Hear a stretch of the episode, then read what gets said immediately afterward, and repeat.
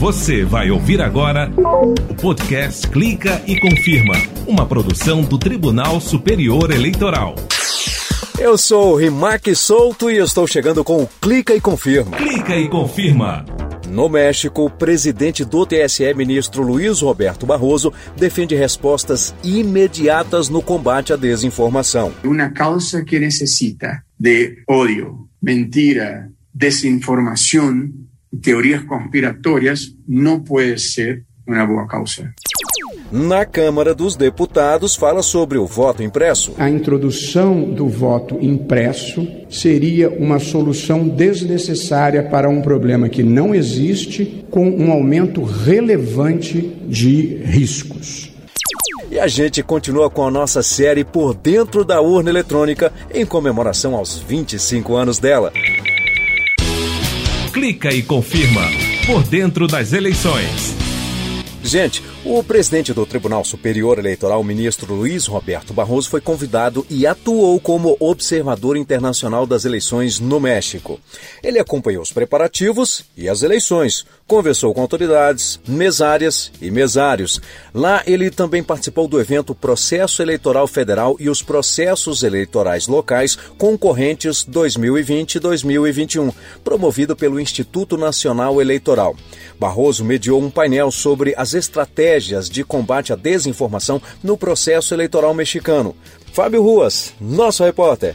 Fábio, como foi a participação do ministro nesse evento, hein? Foi ótima, Rimac. Legal. O presidente do TSE ele disse que a revolução tecnológica trouxe inovações importantes, mas também questões negativas, como é o caso das fake news. Sim. Ele citou a experiência vitoriosa da Justiça Eleitoral no combate à desinformação nas eleições municipais de 2020 e ressaltou que a mentira tem que ser combatida com veemência. Agora, Fábio, os expositores falaram da estratégia mexicana de combate à desinformação, que também contou com as parcerias com plataformas de redes sociais, né? Exato, Rimac. Aí o ministro Barroso explicou que as estratégias de combate à desinformação, tanto do Brasil quanto do México, são semelhantes. Uhum. Ele citou a coalizão do TSE com as agências verificadoras e também as parcerias com as redes sociais. E citou também os ataques ao sistema eleitoral e também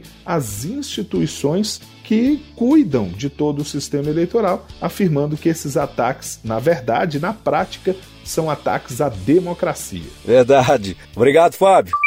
Clica e confirma. Conheça as regras.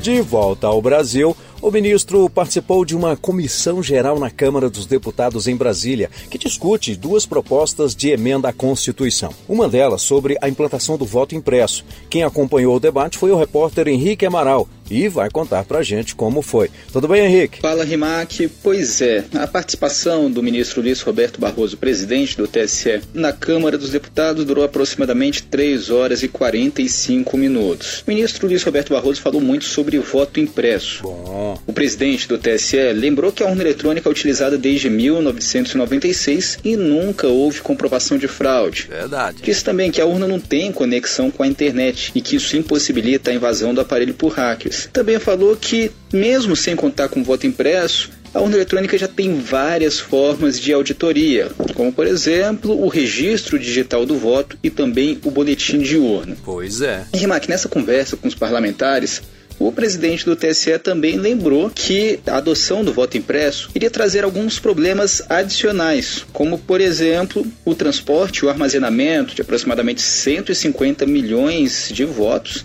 e também a possibilidade da quebra do sigilo do voto do eleitor. Então vamos agora escutar o ministro Luiz Roberto Barroso falando sobre isso. Além dos partidos políticos, participam, e aí participam mesmo, das diferentes fases do processo, a Procuradoria-Geral da República, a Ordem dos Advogados do Brasil, a Polícia Federal. Portanto, o sistema é totalmente transparente na medida em que ele é aberto para quem quiser. É, Rimac, e ainda lá na Câmara dos Deputados, o ministro Luiz Roberto Barroso lembrou que a urna eletrônica ela foi pensada justamente para tirar a interferência humana do processo de votação e evitar fraudes. Sim. E aí, se a gente adotasse, se, né, se a gente vier adotar o voto impresso, a gente vai acabar trazendo de volta a mão do homem para o processo eleitoral. O ministro Barroso falou também sobre outros assuntos, como por exemplo a importância da legislação eleitoral garantir a representatividade de minorias. E também falou sobre o enfrentamento às fake news, né, desinformação que é um dos grandes problemas aí enfrentados pela justiça eleitoral nos últimos tempos. Falou que é importante é, a gente achar o equilíbrio entre esse combate à desinformação e a liberdade de expressão. É preciso que haja transparência, preciso saber o que, que pode, o que, que não pode, quais são os critérios que essas plataformas usam porque, embora privadas, elas passaram a ser um grande espaço público que eu acho que precisa mesmo ser regulamentado. Pois é, Rimac, então esse aí foi um resumo da participação do ministro Luiz Roberto Barroso ali na Câmara dos Deputados. Com você, Rimac. Beleza, Henrique, obrigado, valeu, hein? Clica e confirma.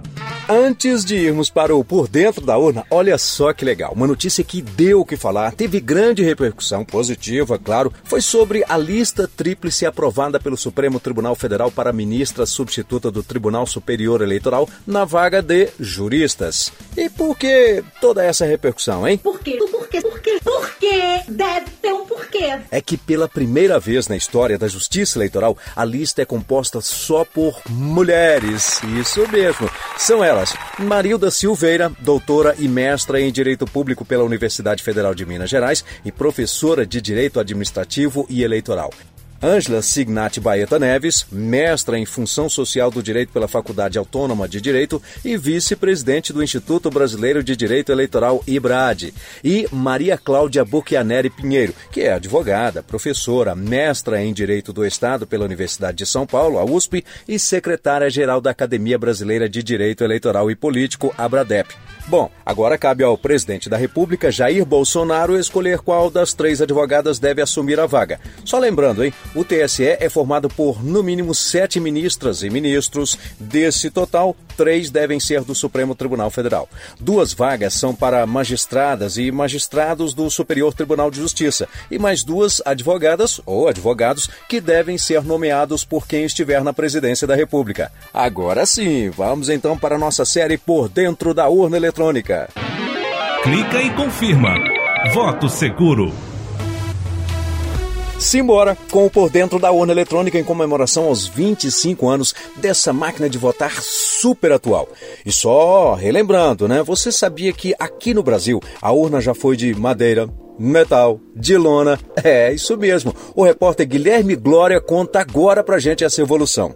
Hoje em dia tá todo mundo acostumado a chegar na urna, digitar os números, ouvir o famoso pirili e pronto, no mesmo dia o resultado da eleição é divulgado, mas nem sempre foi assim. No Brasil já foram usadas urnas de madeira, urna de metal e até lona.